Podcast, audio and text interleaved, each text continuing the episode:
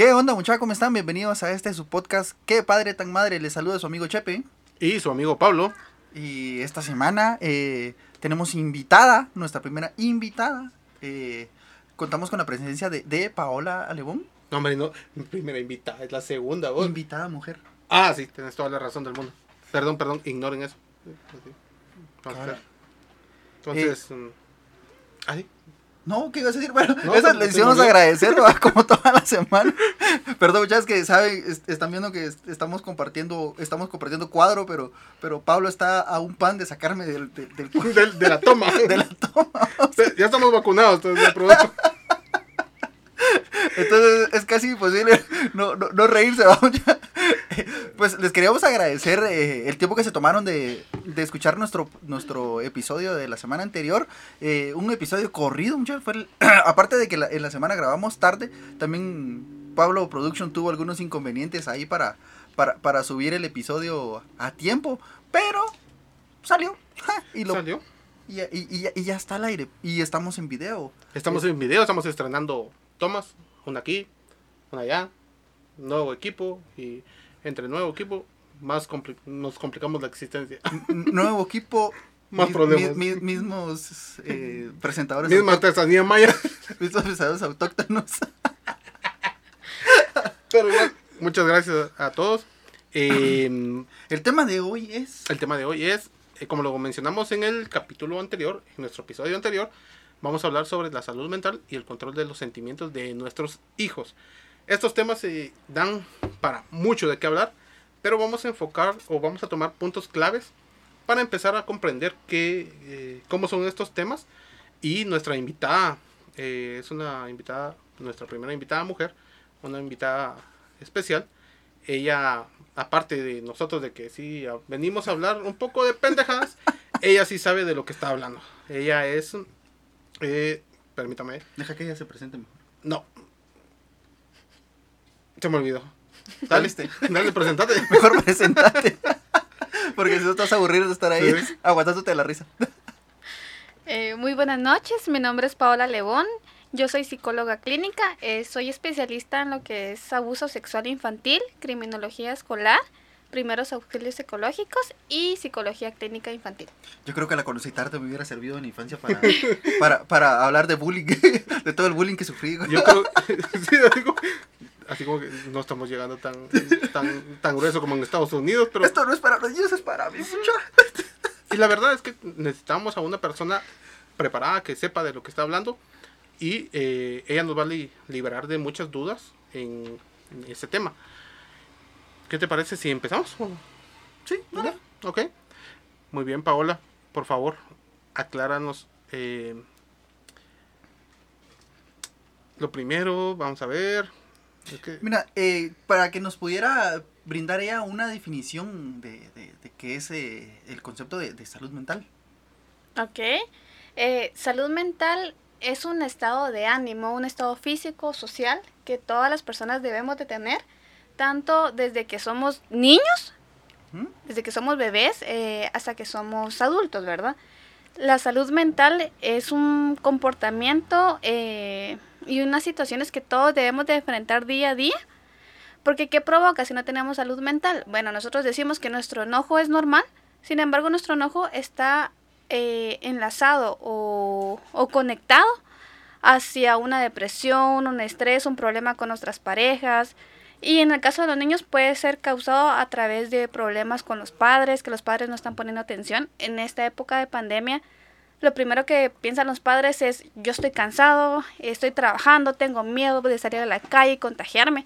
Más esta variante delta que está provocando más estrés en las personas. Y lo que hacen los padres es que llegan a la casa y dicen, yo no tengo tiempo para jugar, yo no tengo tiempo para estar contigo ni para hablar, yo te tengo que hacer comida. Las mamás están muy estresadas por los colegios, El exactamente. doble, porque ahora, ahora aparte de ser madre, ahora son maestra, eh, son, son utileras. Son utileras, Y son si- cuidadoras. Si el esposo hace home office, también tiene que cuidar, Cuidar. encargarse de, de la otra Sí. criatura. recepcionista y todo. Exactamente, hasta son técnicos. Cabal, sí. Todos aprendimos a ser técnicos en esta época. Cabal, cabal, con, con el, el cuidado de, de, de los peques, ¿no? Porque increíblemente tuvieron, nos hemos tenido que adaptar a toda esa situación. Y eh, parte mucho también porque yo estoy haciendo home office. Entonces también me, he- me he estado dando cuenta eh, de cómo ha sido la, la, la interacción con la familia. O sea, estás, estás en la casa, pero estás en tus actividades laborales. No estás eh, como en un día libre. Entonces, esa parte también cuesta entender. Y peor los niños, porque los niños, si te miran en la casa, eh, yo quiero estar con papá o yo quiero estar con mamá. Juguemos. Jugué, Ajá. exacto. Entonces, eh, eh, ahí entra mucho del, del, del, del como ir diciéndoles, mira, o sea, ahorita estoy trabajando, no Exactamente. puedo jugar. Y de ahí, Exactamente. de ahí ya vienen enojos de ellos, ya, ya, ya viene un pensamiento diferente de los niños, de papá ya no me pone atención, papá, incluso papá ya no me quiere, pero no es así, sino que es complicada la situación en la que estamos actualmente. Ahora, un poquito más, ah, dinos o háblanos algo sobre el control de sentimientos. Ok, el control de sentimientos podemos decir que no es tarea fácil. Eh, los sentimientos y las emociones eh, no podemos decir hay una regla o un manual para poderlos expresar todos los días o si en el caso de los niños si pierdo un juguete eh, uno lo que espera de un niño es que lo busque porque uno es adulto uno dice bueno yo en mi época lo primero que uno dice en mi época a mí me pegaban para buscarlo pero estamos entendiendo que estamos en dos épocas diferentes. Una, nosotros ya somos grandes. Y dos, estamos en la época de pandemia. Ellos lo primero que hacen es gritos, rabietas, miedo, porque nosotros no entendemos que eso es un miedo, de que si ya perdieron un juguete van a perder a alguien más. Ese su juguete preferido es mi papá, o mi mamá, o la persona que me cuidaba. Entonces, no lo puedo proteger, no puedo proteger algo que yo puedo cargar. ¿Cómo voy a proteger algo más grande? Entonces, eh, los sentimientos y las emociones es eso. Es decir, bueno, eh, uno como adulto tiene que dejar a los niños expresarlos, expresar lo más que se pueda. Si están gritando, si se están tirando en el suelo, bueno, son sus emociones. Si nosotros los expresamos de otra manera, ya somos nosotros. Pero nosotros no podemos decirle a un niño, mira, este es tu manual y así expresarlos. Ellos tienen que expresarlo de la mejor manera y como ellos consideran eh, conveniente. Ala, sí es complicado porque eh, realmente a veces ni yo mismo puedo identificar mis, mis emociones al 100%. O sea, eh, eso es algo que hablábamos la semana anterior, de que tal vez nos- nosotros conocimos lo, sobre inteligencia emocional, sobre conocer nuestras emociones. en otras circunstancias. Sí, en por otras circunstancias. Saludos a todos los que manipulé en su momento. Entonces, eh, eh, no es como que yo también la sepa manejar al 100%. O sea, eh, como lo, decía, yo lo descubrí pues, eh, por, un proceso que pasó en mi vida. Entonces, ahí fue cuando, cuando comencé a, a- a saber qué era la inteligencia emocional. Luego lo vi en la universidad, pero ya en el último, el último trimestre de la licenciatura en- había un curso de, de resolución de conflictos. Entonces ahí nos dijeron, miren, eh, la, la inteligencia emocional se puede aplicar. Entonces ahí descubrí que esto también era un auge que estaba en, en- en las estructuras organizacionales. También inculcarlo sobre la inteligencia emocional en el área del trabajo. Pero, digamos, pasé, ¿qué? 31 años sin, sin, sin conocer Sin y sin saber. sobre ese tema. Porque no es algo que, que me hayan enseñado en el colegio, eh, de primaria. Muchísimo menos en básicos, en diversificados saludos, en la universidad y hasta el final.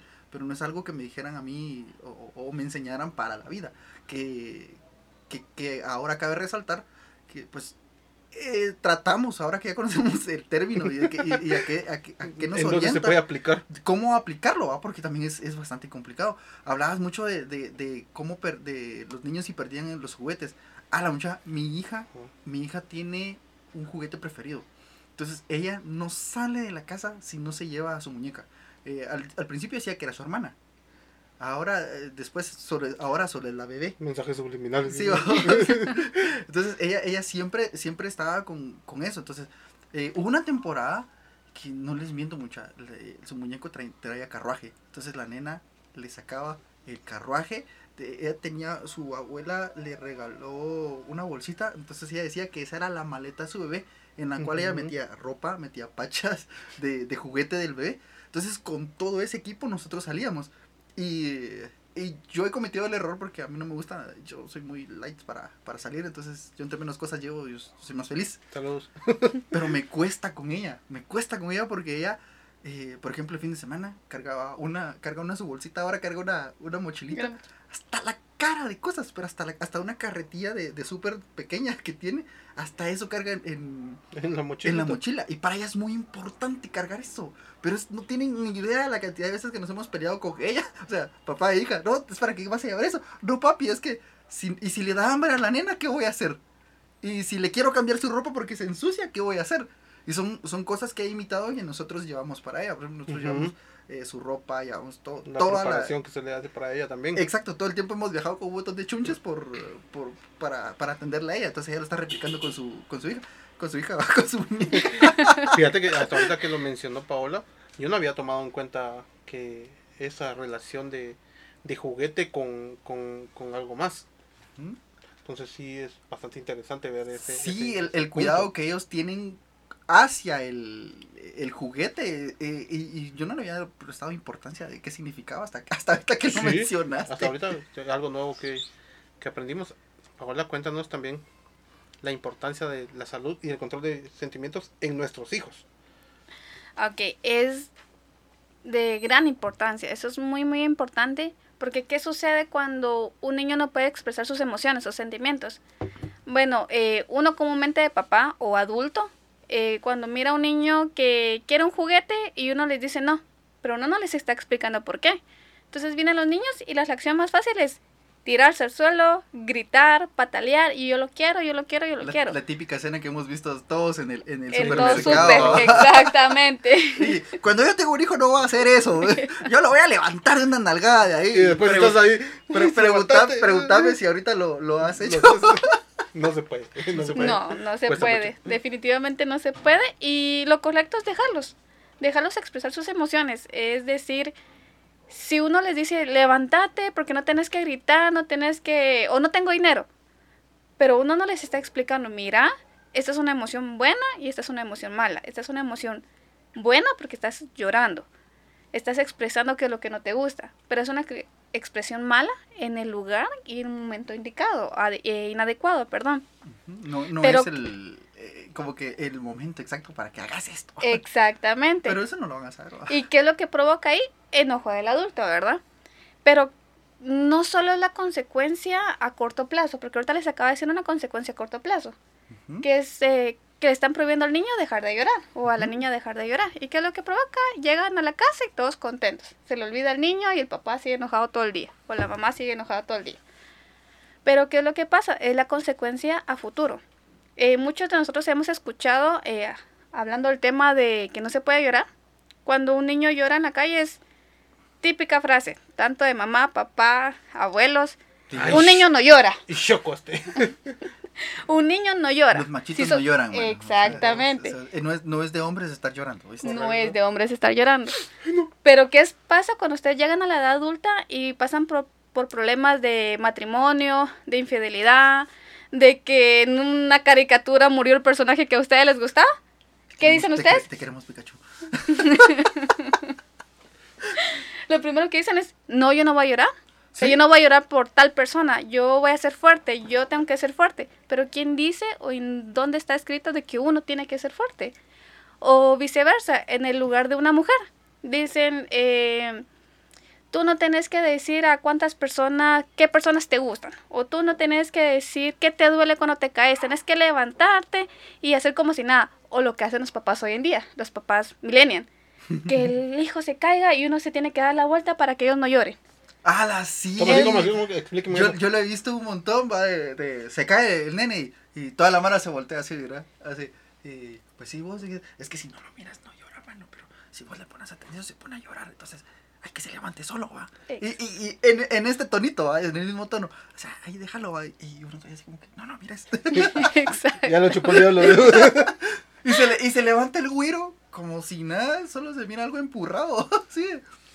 Pero, ¿Eso es bueno o es malo? Es malo. ¿Por qué? ¿Qué ¿Ya pasa vieron, cuando... ¿Ya vieron? ¿Ya vieron? Sí es malo, porque están diciéndole a un niño que él puede estar solo. Pero ¿qué es lo que pasa cuando llegan a la vida adulta y tienen problemas laborales, problemas de dinero, es yo Hacen estoy solo.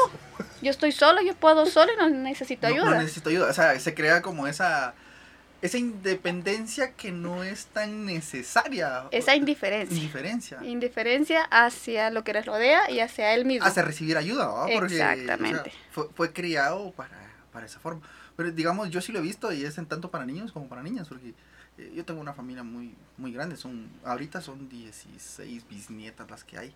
Entonces en mi casa es, cuando se juntan todos es un patojal por todos lados. Ajá. Entonces sí he visto eh, ese tipo de, de, de situaciones donde, o sea, un niño se cae, para, ay, déjalo, vamos a ya se va a levantar, va. Eh, y, y, si- si lo vas a ver, pues se va a poner a llorar, va. Y cabal, o sea, eh, digamos, nosotros eh, somos como papás satélites. Nunca dejamos a, a la nena demasiado tiempo solo, o sea, siempre estamos como al pendiente de qué está haciendo, dónde está, y si está jugando, va, está jugando sola, pero siempre está alguien a, a unos metros de distancia supervisando qué está haciendo, porque creo que la, la- lo sobreprotegemos bastante. ¿va? Exactamente. También otro, otro caso que puede provocar es eh, que nosotros mismos como padres hagamos que los niños sean demasiado tímidos o que no hablen, no tengan fo- fobia social. Y lo primero que dicen los padres es, él no le gusta hablar. Mm, Pero uno no se ha dado cuenta que desde chiquito uno no los ha dejado hablar. Cuando ellos empiezan a hablar, uno dice, sí, cállate, es que estoy viendo televisión.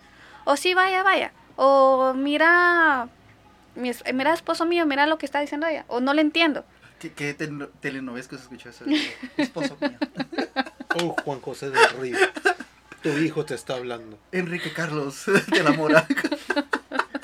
María José, Josefina de, del Pedregal. nuestra bendición se ha lastimado. Todo azteca, ¿va? Todas novelas. Sí, fíjate que eh, No en ese caso, de- fíjate que el- a mí me ha costado también porque yo tengo una nena, ¿no? entonces la, la, la nena por naturaleza habla un montón. entonces, esa mujer no se calla, ¿va? Esa, esa niña no se calla, pero sí, mira, está comiendo y está platicando. Y un día le dijimos, no, no hables, no, no hables. Mucha de esa niña hasta, hasta se, se puso como ansiosa de, del momento en el que le dijimos que no estuviera hablando, ajá. Y, y nosotros nos comenzamos a reír, no, mi amor, o sea, perdona, era una broma, pero hablaba. Es que no me gusta cuando no me dejan hablar eh, con, con- cuando están ustedes platicando. Y, eh, y, y ella es muy extrovertida, de verdad es muy extrovertida. Llegó al punto de que para su fiesta de cumpleaños de este año me dijo, papi, yo quiero hablar y decirle algo a mis invitados. Ah, ching. Ajá, así me dijo, así me dijo yo. Eh, va, está bien, nena. Entonces bajé la música porque igual iba a dar las palabras de agradecimiento para eh, todo eso. Y dice, y dice la nena, eh, hola, y que no sé qué, soy Mercedes, ¿va?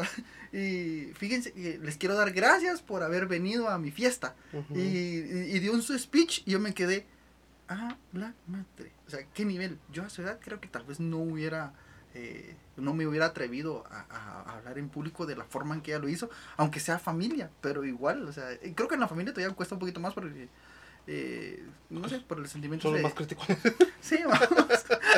Entonces, entonces a, a mí me sorprende mucho, mucho esas etapas de ella, de que realmente cómo se desenvuelve y, y- y con qué facilidad ella puede, es bien social, o sea, hace amigos muy rápido.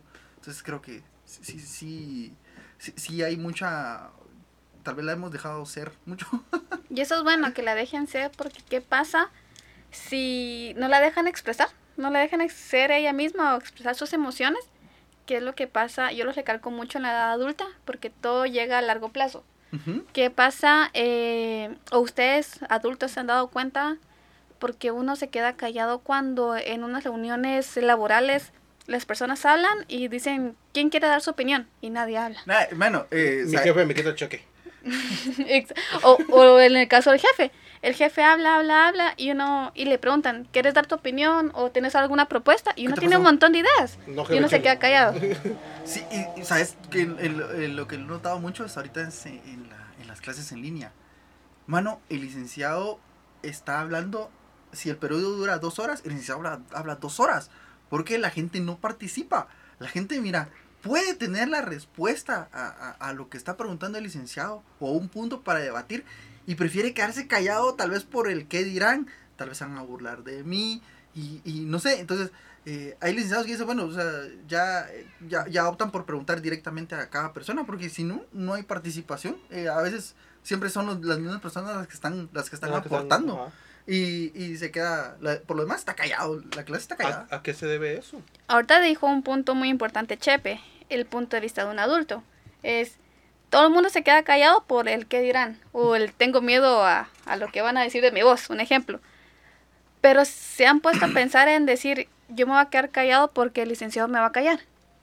Es mi padre me va a callar, mi mamá me va a callar porque estoy hablando, estoy dando Mm. mi punto de vista. No, no me permitieron expresarme en la casa. Son, son como patrones que se están repitiendo. Entonces, cuando miras un nivel de como de autoridad o alguien que, que en teoría respetas, eh, igual te, te cohibís porque estás acostumbrado a eso. ¿no? Exactamente. Todo el- eh, en psicología decimos que nuestro comportamiento actual es nuestro comportamiento de niños. Es un reflejo del... Eh, somos nosotros, somos niños. Nosotros nos comportamos como niños, niño de 34 años, a Caracas. niño de 34 años, niño Seguimos haciendo un adulto. Bueno, sí, sí, Exactamente. 34 años. Se nota. Se les antojó hacer un podcast y aquí estamos. Adivina dónde estoy. Cabal, o sea, eh, eh, sí, yo considero, eh, nosotros a- a- a- hemos hablado mucho con, con la mamá de, de, de la nena de que los niños vienen perfectos y es lo, lo habíamos hablado también en otro, en otro episodio y Ah, sí. es uno como adulto el que los daña porque originalmente cuando lo he visto mucho en la personalidad de la nena eh, ella es muy segura de sí misma, ella eh, dice, mira papi, yo lo puedo hacer, eh, mira papi, yo quiero esto, mira, déjame hablar, yo quiero... Ella siempre me dice, ¿te puedo decir una pregunta? Yo, sí, decime. Ah, mira, fíjate que, o papi, ¿puedo hablar? Y, ah, está bueno, decime. Entonces creo que esa seguridad uno mismo la va, la va cortando. eh, vi- hoy vi un, una amiga compartió en Facebook uno donde decía que yo era perfecto hasta que alguien se burló de mí. Entonces, hasta ahí es donde uno de niño comienza a conocer las inseguridades. Porque no sé si recuerdan ustedes cómo era yo con, cuando me conocieron, que tenía no tenía brackets, tenía Ajá, los sí. dientes así. Era, eran ta- mis dientes eran tan buena onda que hasta se volteaban para saludar- saludarse uno con otro. Sí. y yo sufrí mucho bullying por eso. Mano, tenía una cantidad de apodos por eso. Y, ¿cómo se llama? Sí recuerdo que, que voy a llorar ahorita mucha. Ya viste que dije que era buen momento para conocerte. Saludos a que se dónde estoy ahora. No, no. Adivina No, dónde pero, estoy. no, pero fíjate que sí, eh, eso hizo. Yo tengo un recuerdo muy grande de, de, de mi época de, de- en primaria. ¿Se recuerdan que hacían como que las elecciones de rey y reina del colegio? va? Ajá, Entonces, correcto. Para cada grado, cada grado tenía que repasar, sacar a su, a su pareja de representantes, a, a- a su candidato y su candidata. Mucha, yo una vez dije que yo quería participar en eso.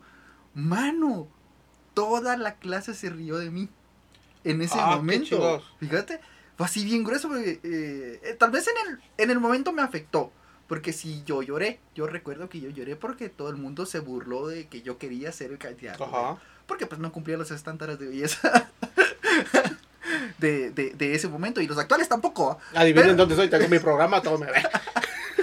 ¿Qué Pero digamos, eh, eso tal vez no... Sí marcó una, una, una parte de mi vida porque ya no quise volver a participar nunca en nada de eso.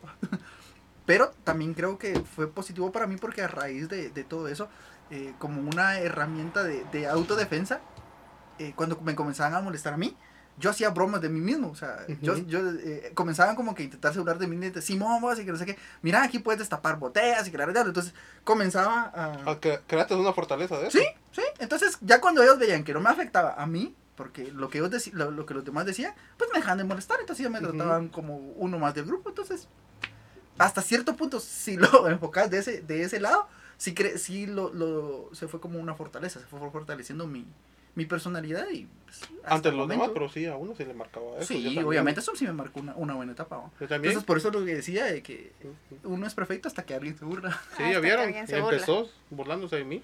De que no cabemos en la toma, pero. Sí, de un, pa- de un, de un pancito más, ¿no? pero ya sí soy feliz. Ya, Ya sí soy feliz. A mí no me da frío, dijo. Yo soy blindado. Mi panza. Es antibalas, ¿no? Sí. A ver quién se muere de hambre en un apocalipsis. Vos porque porque porque- porque te, te vas a comer todos los, de, los demás. Pero sí, es muy, muy acertadas A a ver. esa parte, ¿no? ¿Cómo nosotros ahora como padres cómo podemos apoyar a nuestros hijos. Porque no, así como en el caso de Chepe, lo que acaba de contar, uno lo, lo aprendió tal vez a las malas, de que fui aprendiendo a las malas. Es bueno que nosotros vayamos guiando a nuestros hijos y preparándolos de, de decirles, mira, el bullying no va a dejar de existir. Y de decirles, mira, es así, así, así, anda preparándote para que tengan una autoestima fuerte.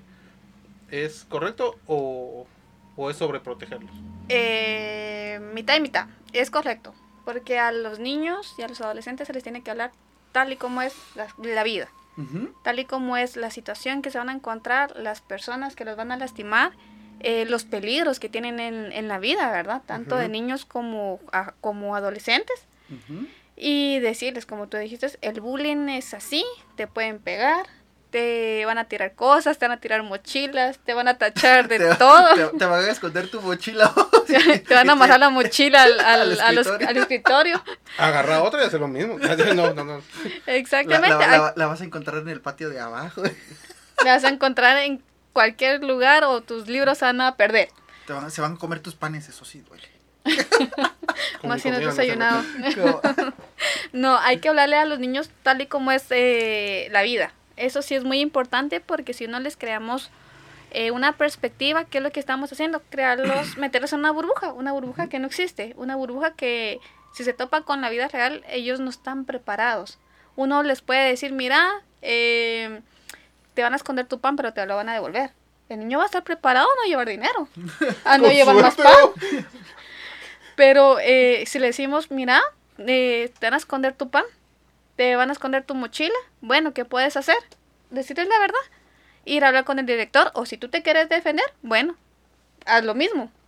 No significa Sí, estás ayudando al bullying, significa tienes que aprender a, a- A a que eso no te afecte, a poner Yo, límites. yo creo, yo eh, estoy, Dale, soy muy consciente en eso de, de, de, de que uno mismo se tiene que poner límites y establecer límites para y, y ser fuerte en decir, mira, hasta aquí. O sea, si Exactamente. no, si, si seguís molestando, pues eh, voy a tener que actuar.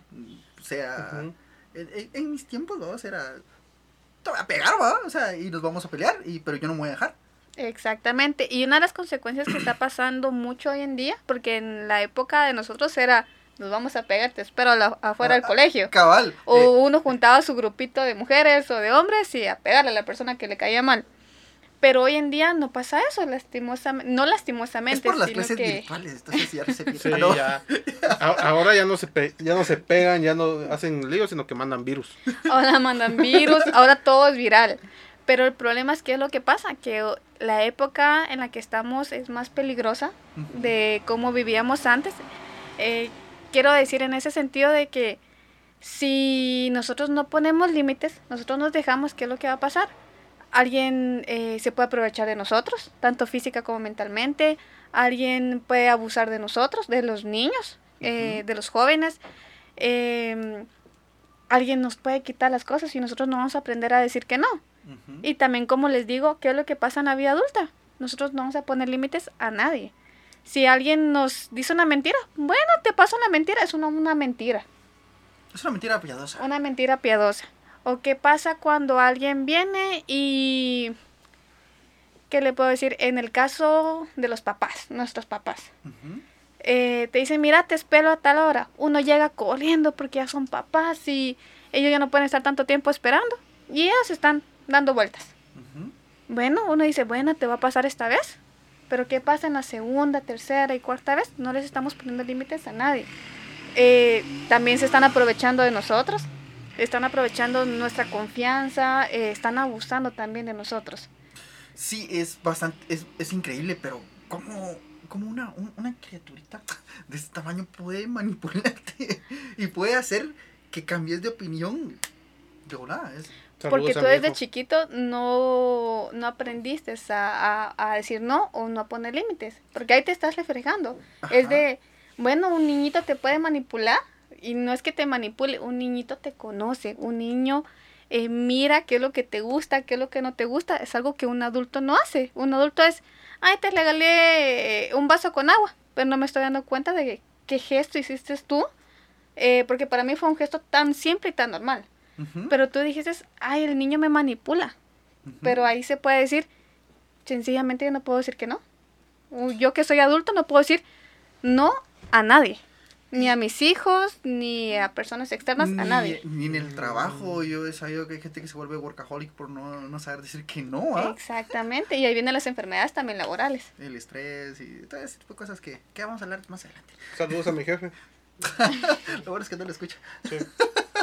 Mañana regañado. Mañana Pablo, Tu cheque. su liquidación y su, y su llamada de atención. Otro, otro aspecto que me gustaría saber, porque así como nosotros que medio vamos encaminados a, a que es eh, el control de emociones, la salud mental, que ya tarde lo descubrimos, hay muchas personas que no tienen ni idea. Y así como esas personas, ¿cómo podemos nosotros eh, empezar o empezar a apoyar a nuestros hijos con aspectos básicos tal vez? Ok. Eh, si queremos empezar a apoyar a nuestros hijos es primero tenerles paciencia. Segundo es tenerles todo el amor que uno eh, tiene como persona, como papá. Y también eh, pensar que ese pegustito, ese niño, es uno mismo. E- esa cosilla, esa, Esa cosita. cosilla. es uno mismo, como eh, nosotros nos hubiera gustado que nuestros padres nos enseñaran a nosotros. Porque en psicología nosotros podemos decir hay una infinidad de técnicas, infinidad de técnicas para modificación de conducta, eh, cambio de comportamiento, hay una infinidad. Ah. Pero ¿qué va a pasar si los padres no dan de su parte? Porque un padre puede decir en psicología, puede llegar a terapia o llegar a la clase con el maestro, X persona que le haya dejado una técnica. El padre o la mamá o tío o abuelo pueden decir, yo se lo hice, pero es que no entiende, ya estoy cansado del niño, de la niña, pero uno no viene a sentarse un momento a decir que estoy haciendo yo mal como padre. Porque los niños reflejan lo que uno hace. Es bueno. eh, me dejaron escribir una carta con mi hijo. Pero ¿qué hice yo? Le corregí la letra. Me desesperé porque no escribía una oración o no escribía su nombre. Le grité, le quité la hoja y me puse a ver el teléfono. Y nos peleamos. Y nos peleamos. Lo mandé a su cuarto. En lugar de decir, bueno, eh, me voy a sentar a la par tuya y te voy a explicar qué vamos a hacer. Yo les digo mucho a los padres es, bueno, vamos a expresar las emociones, son una técnica que se llama eh, la expresión del monstruo de colores. Es expresar todos, es como la película de los sentimientos, de alegría, tristeza, pero ahí se llama monstruo de colores. Eh, de nosotros, autor con Disney. es la copia. Nosotros le explicamos a los padres eh, que tienen que expre- expresaros de cualquier manera. Pero nosotros les decimos cualquier manera y se les pone una pared a los padres. ¿Cómo voy a expresar eso? Si prácticamente ni, ni los padres lo pueden expresar. Es lo que te decía. ¿Cómo le voy a decir, expresan el amor? Si yo no sé. Yo no sé cómo expresarle a mi pareja un abrazo, un beso. Bueno, pero hay más tácticas, hay más maneras de decirles, bueno, ¿el amor de qué color es? Es un color rojo.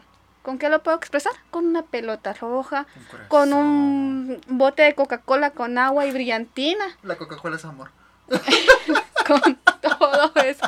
Se puede expresar de un montón de maneras, pero uno viene y se frustra como adulto, decir, no, yo no puedo, mi hijo me desespera, mi hija me desespera, eh, no echa la brillantina bien en el tambo. Pero ahí uno no le está diciendo, mira, desesperarse está bien, pero el nivel que yo estoy haciendo es inadecuado. Entonces nosotros como padres es eh, lo primero es mucha paciencia, porque ninguna táctica, ninguna eh, estrategia funciona sin paciencia y sin amor. Eh, Y si- sin voluntad, ¿no? y Porque- sin voluntad, Porque exactamente. que me, me da lo mismo hacer, sí, lo cumplo, sí lo hice, pero ¿cuál era tu expresión cuando estabas ahí? Ujú. Eh, es como decías, o sea, estás todo empurrado todo el tiempo, estás viendo que, Apúrate, esperando que apúrate, termine. apúrate, apúrate, Si tenías que, que pasar una hora, estás...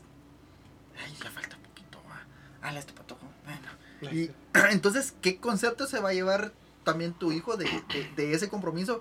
El compromiso que hiciste en, en cumplir lo que se te había pedido con una mala actitud, no con una actitud así ya de, oh, está, está bien, voy a dejar mi teléfono, lo voy a apagar, lo voy a poner en silencio, lo voy a llevar a otro lado, eh, voy a concentrarme en ti en este momento. O sea, ahí hay un, hay un cambio totalmente de, de- de cómo manejar la situación. Sí, muy diferente. También en psicología nosotros decimos que se pongan al mismo nivel. El mismo nivel no significa Si él me grita, yo le voy a gritar. Si él me pega, yo le voy a Me voy a pegar. agachar. Nos vamos a dar puñitos. Sí. Ahí Pablo dijo algo muy interesante, agacharse, sí. Eh, ¿Ya vieron? Sí sé. en Sí sé, psicología, sí sé.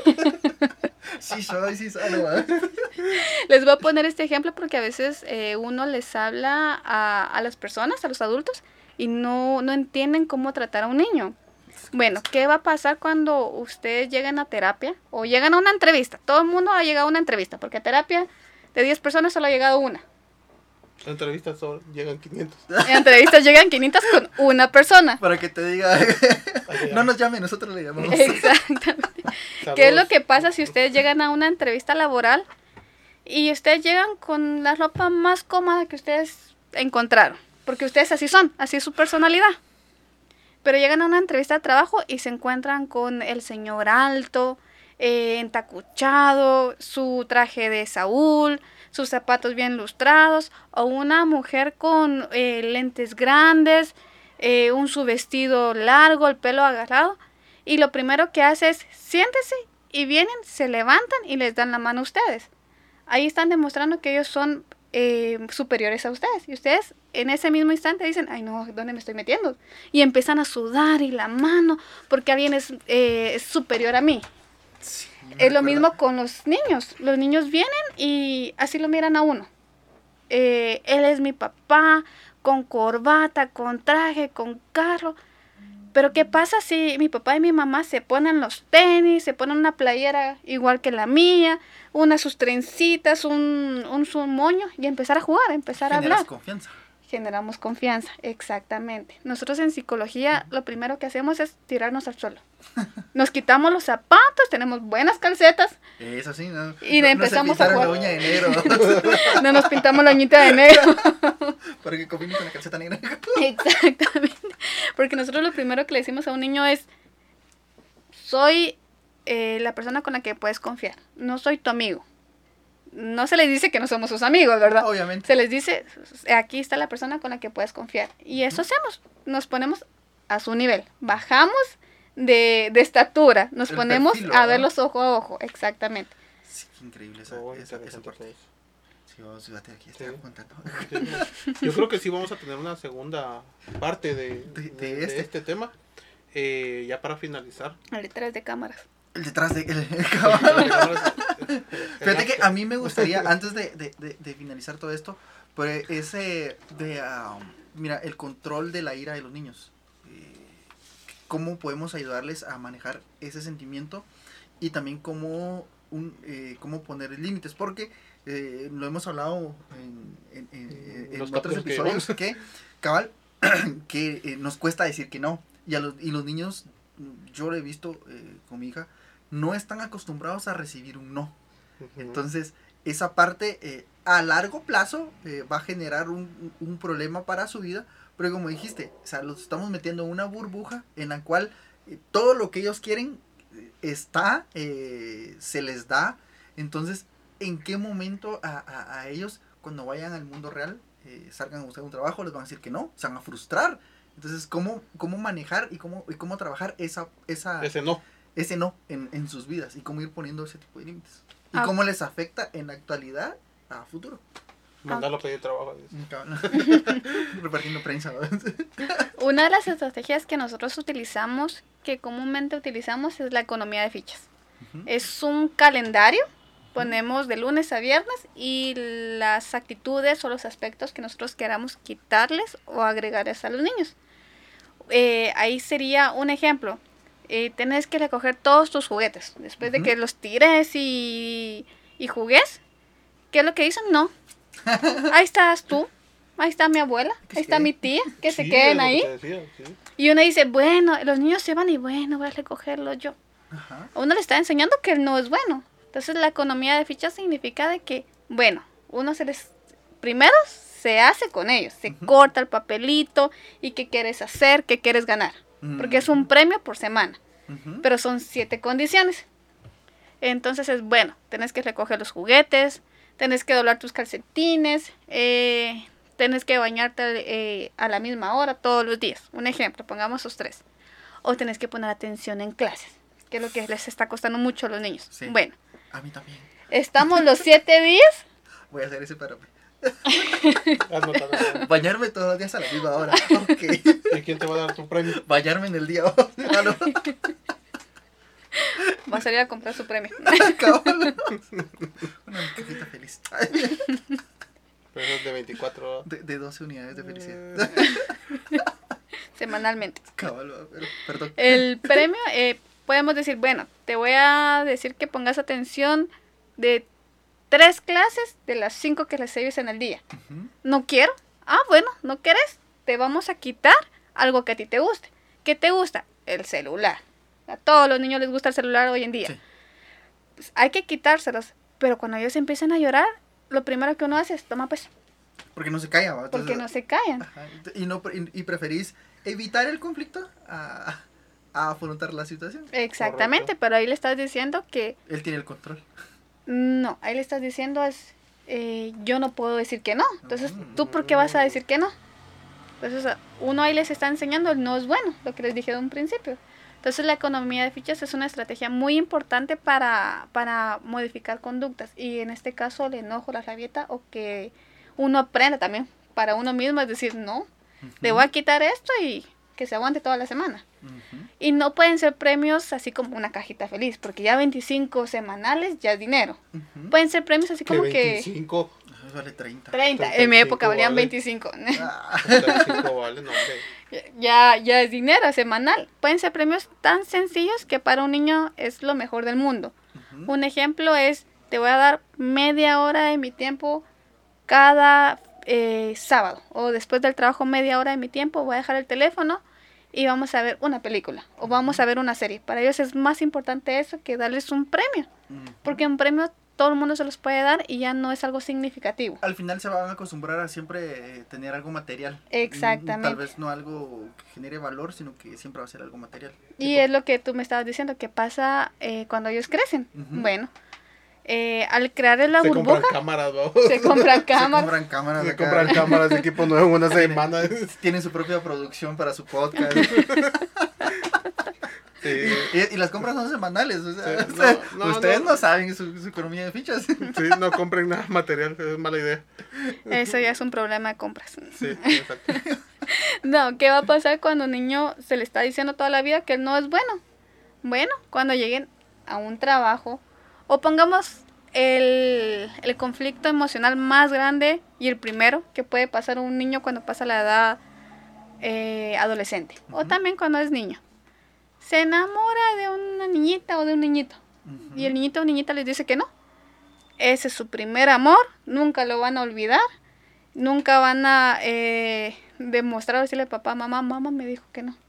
Porque es como, me dijo que no, qué vergüenza, ¿qué van a decir de mí mis papás? Porque El- tuve una primero la voy a regañar. Ah, no. Por lo que, está, lo que estaba diciendo y después Sí. porque le dijeron que no. Ah, no. Uno, y ahí estamos, volvemos a lo mismo, no le estamos dejando que exprese sus emociones, porque nosotros somos sus papás y no sus amigos.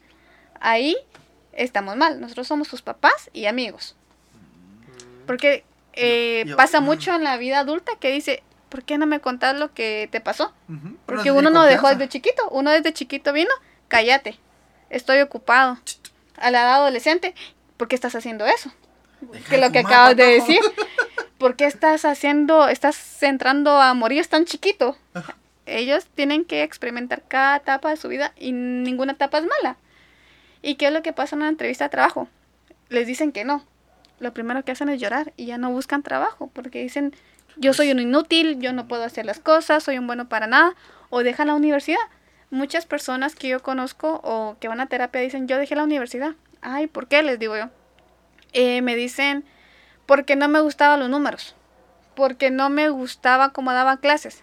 Bueno, no te gustaban los números, no te gustaban cómo daba clases, es porque alguien en la vida te dijo, no puedes. O él no es bueno. Entonces ahí estamos diciendo, ah, entonces no me gusta, me salgo, él no es bueno. Mm. O entonces no me gustan los números, me voy a otra carrera, porque él no es bueno. Pero ahí estás en un- entrando a un doble conflicto. Él no es bueno y él eh, no estoy preparado para esto porque yo soy un inútil. Eh, yo me topé con la vida real cuando mis papás me dieron todo, cuando yo decía que no, igual me lo daban para que me quedara callado. Pero en una entrevista de trabajo no te van a dar el trabajo si lloras. Ahí, ya, ya lo ya lo intentamos. Ya lo intentamos y no funciona. Eso pasa en todo momento. O nadie te va a bajar el precio de su producto porque uno está llorando. En el Uno está tirándose en el Ah, suelo. no es así, A la chino, no seas así, mano. Yo no tengo, mano. Tengo una vida dura, vos. Como en la película de Puro Mula, ¿va? Tuve un mal día. Vale, mano. No es así, mano. Me acaban de. Uno le hay que enseñarle a los niños que el no es malo, pero también que es bueno en cierta época. Hay que poner límites. El no al poner límites es bueno. Y el no al aprender que el no es malo también es bueno. Hay que enseñarle eso a los niños. Para que en la vida adulta digan, bueno, me rechazaron en un trabajo, a seguir luchando. Eh, no aprendí números, a seguir luchando. Eh, y el no bueno, eh, ese sería el no bueno. Y el no, el no malo es, bueno, eh, un ejemplo, ¿qué les podría decir?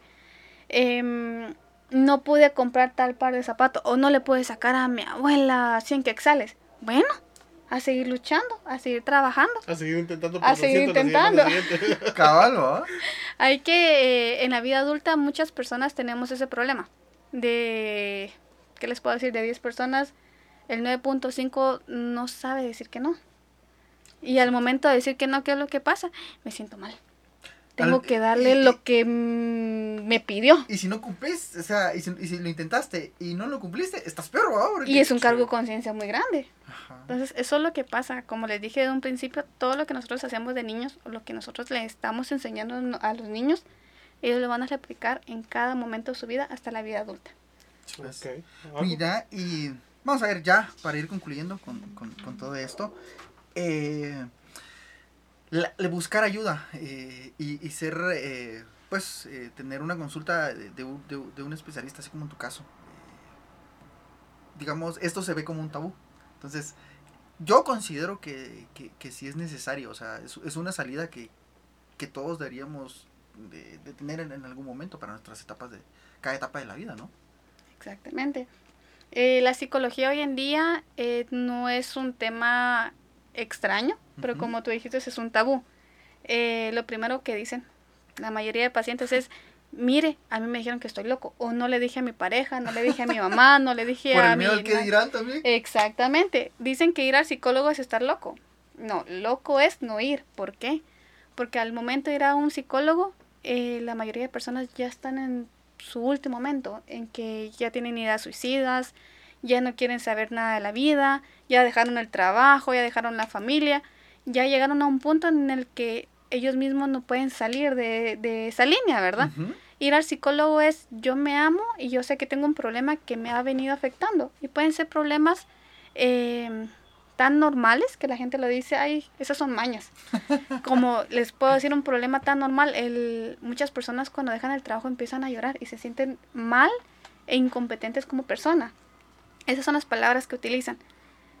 Pero uno no se da cuenta que si uno no va al psicólogo por haber dejado un trabajo, eso se vuelve ansiedad, estrés, frustración y hasta depresión. Hasta se pueden ir a matar, ¿verdad?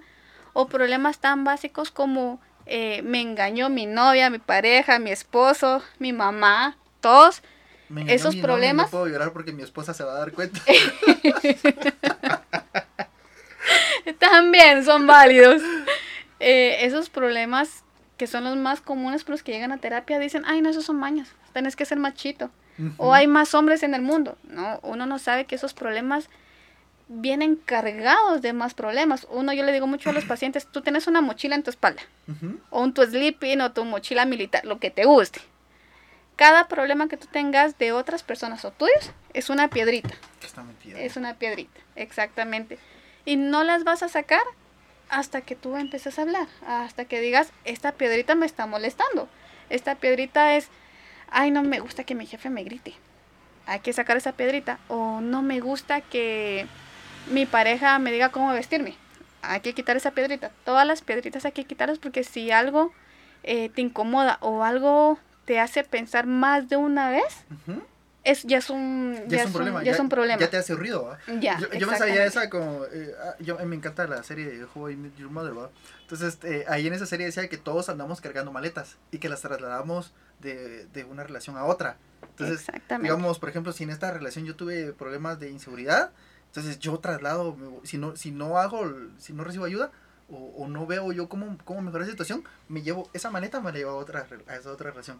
Si en esa otra relación tuve otro, tuve otro tipo de problemas, entonces ya se me juntaron dos, ¿va? Entonces me llevo dos maletas para otra relación. Y no solo es de una relación sentimental de pareja, sino que es una relación Con personal, con, con con tus uno amigos, mismo, o sea, exactamente. y con tu familia, porque puede ser que tengas problemas con tu mamá, entonces eh, esos los problemas que tuviste ahí, te los lleves y los apliques en otra etapa de tu vida. Exactamente. Eh, como les digo, es muy importante ir al psicólogo, eh, más que todo por el amor propio.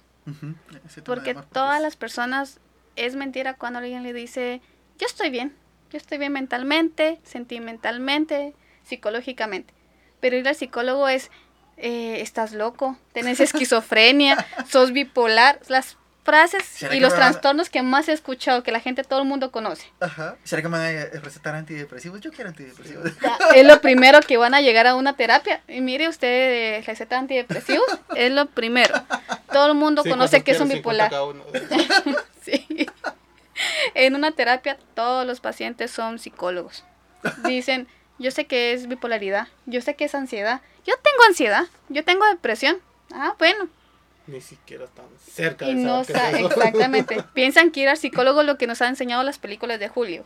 Ajá. Es tener doble personalidad, es atacar a las personas, tener ideas suicidas. No, eh, ir al psicólogo significa yo realmente no me siento bien siendo Paola, yo no me siento bien siendo Chepe o no me siento bien siendo Pablo. Algo me está afectando para que yo vaya caminando en la calle y que todo me da igual.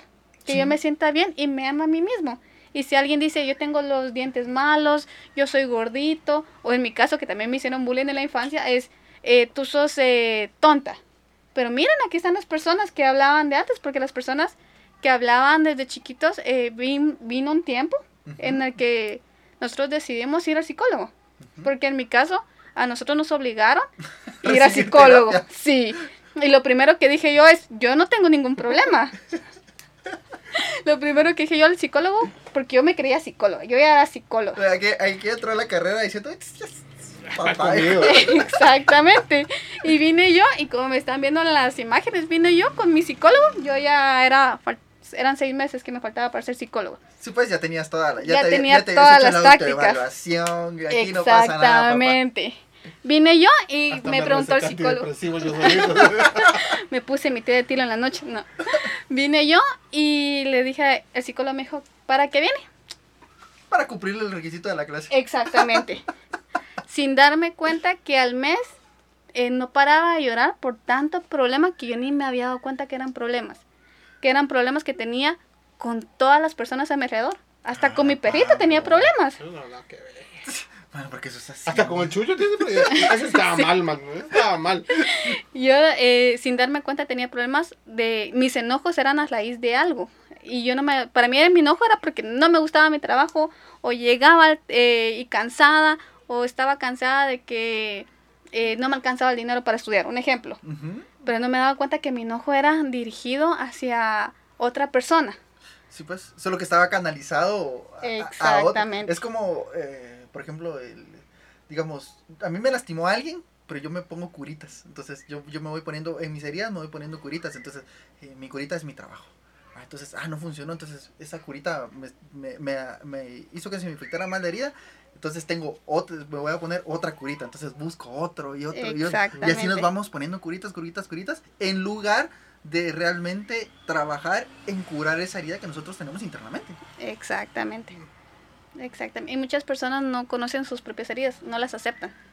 Es que Hasta es muy que van a un psicólogo. Es, es muy difícil identificar cuál es el, el patrón de tu vida que está afectando el, el momento que estás viviendo en la actualidad, porque como es tan, está tan enraizado en uno que uno lo, lo, Lo mira normal. Ajá, o sea, obvias totalmente que eso te está afectando.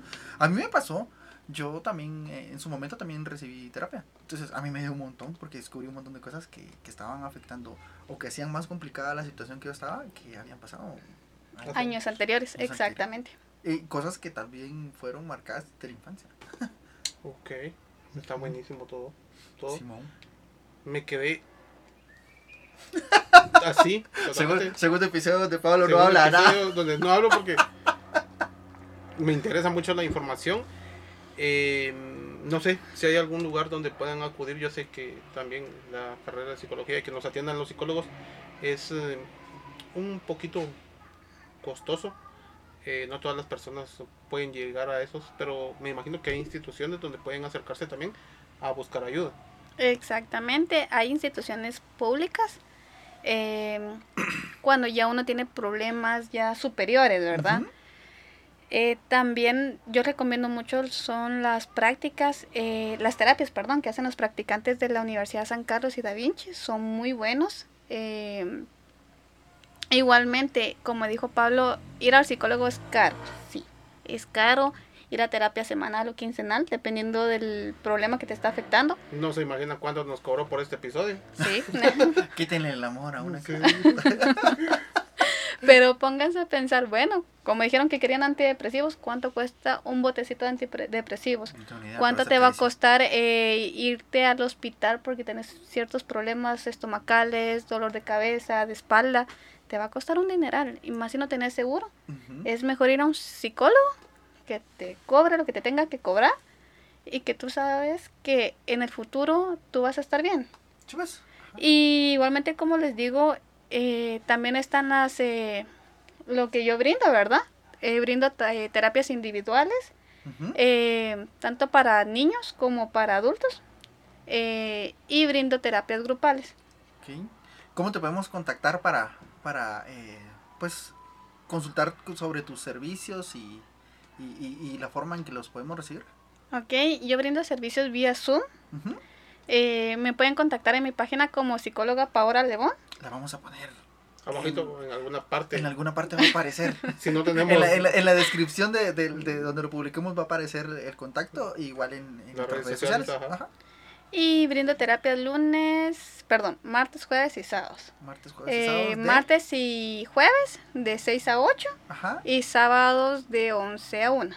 Ah, ok, perfecto. Entonces ya saben, mi- mis queridos amigos, eh, para concluir. esto ha sido todo por esta semana. Solo para antes de irnos, la recomendación musical va a estar a cargo de nuestra invitada. Esa Entonces, sería la recomendación musical para a niños. Ok, como estábamos hablando de emociones y sentimientos, para que los expresen, eh, les digo que escuchen la canción de las vocales la. Ah, Exactamente. Y luego la. y que hagan con sus hijos las mismas. las, las dinámicas de, de, de, de cuando hicieron una coreografía en primaria. En español y en inglés. Sí. Y para los papás, Eh, para los papás les recomiendo la canción de Vivir la Vida de Mar Anthony, que esa prácticamente es disfruta tu vida. Como la tengas hoy en día, no significa que irse a emborrachar y gastarse el dinero, no, significa amar quién eres y vivir tu vida. hagan cosas para ustedes, mucha hagan ejercicio, eh, ir al gimnasio, cuidar su cuerpo es algo, es algo de amor propio. Cuídense. Nos escuchamos la próxima semana. Eh, recuérdense, eh, me encuentran como arroba chupecero y a vos como. Alebón 002, estamos en todos lados donde nos puedan buscar, plataformas de streaming, estamos en YouTube, tenemos eh, Y, retraso con los y videos, hay tamales. Hay tamales, agradecemos también a la publicidad de, de sonidos exteriores. Pedimos disculpas por el audio también, pero tuvimos complicaciones, no pudimos trasladarnos en Pablo Production Móviles, sino que utilizamos nuestro El estudio de el siempre. estudio de siempre, chiquitillo, pero lo hacemos con toda la intención de llevar buen contenido para ustedes. Muchas gracias, nos vemos vemos. la otra semana. Gracias. Órale.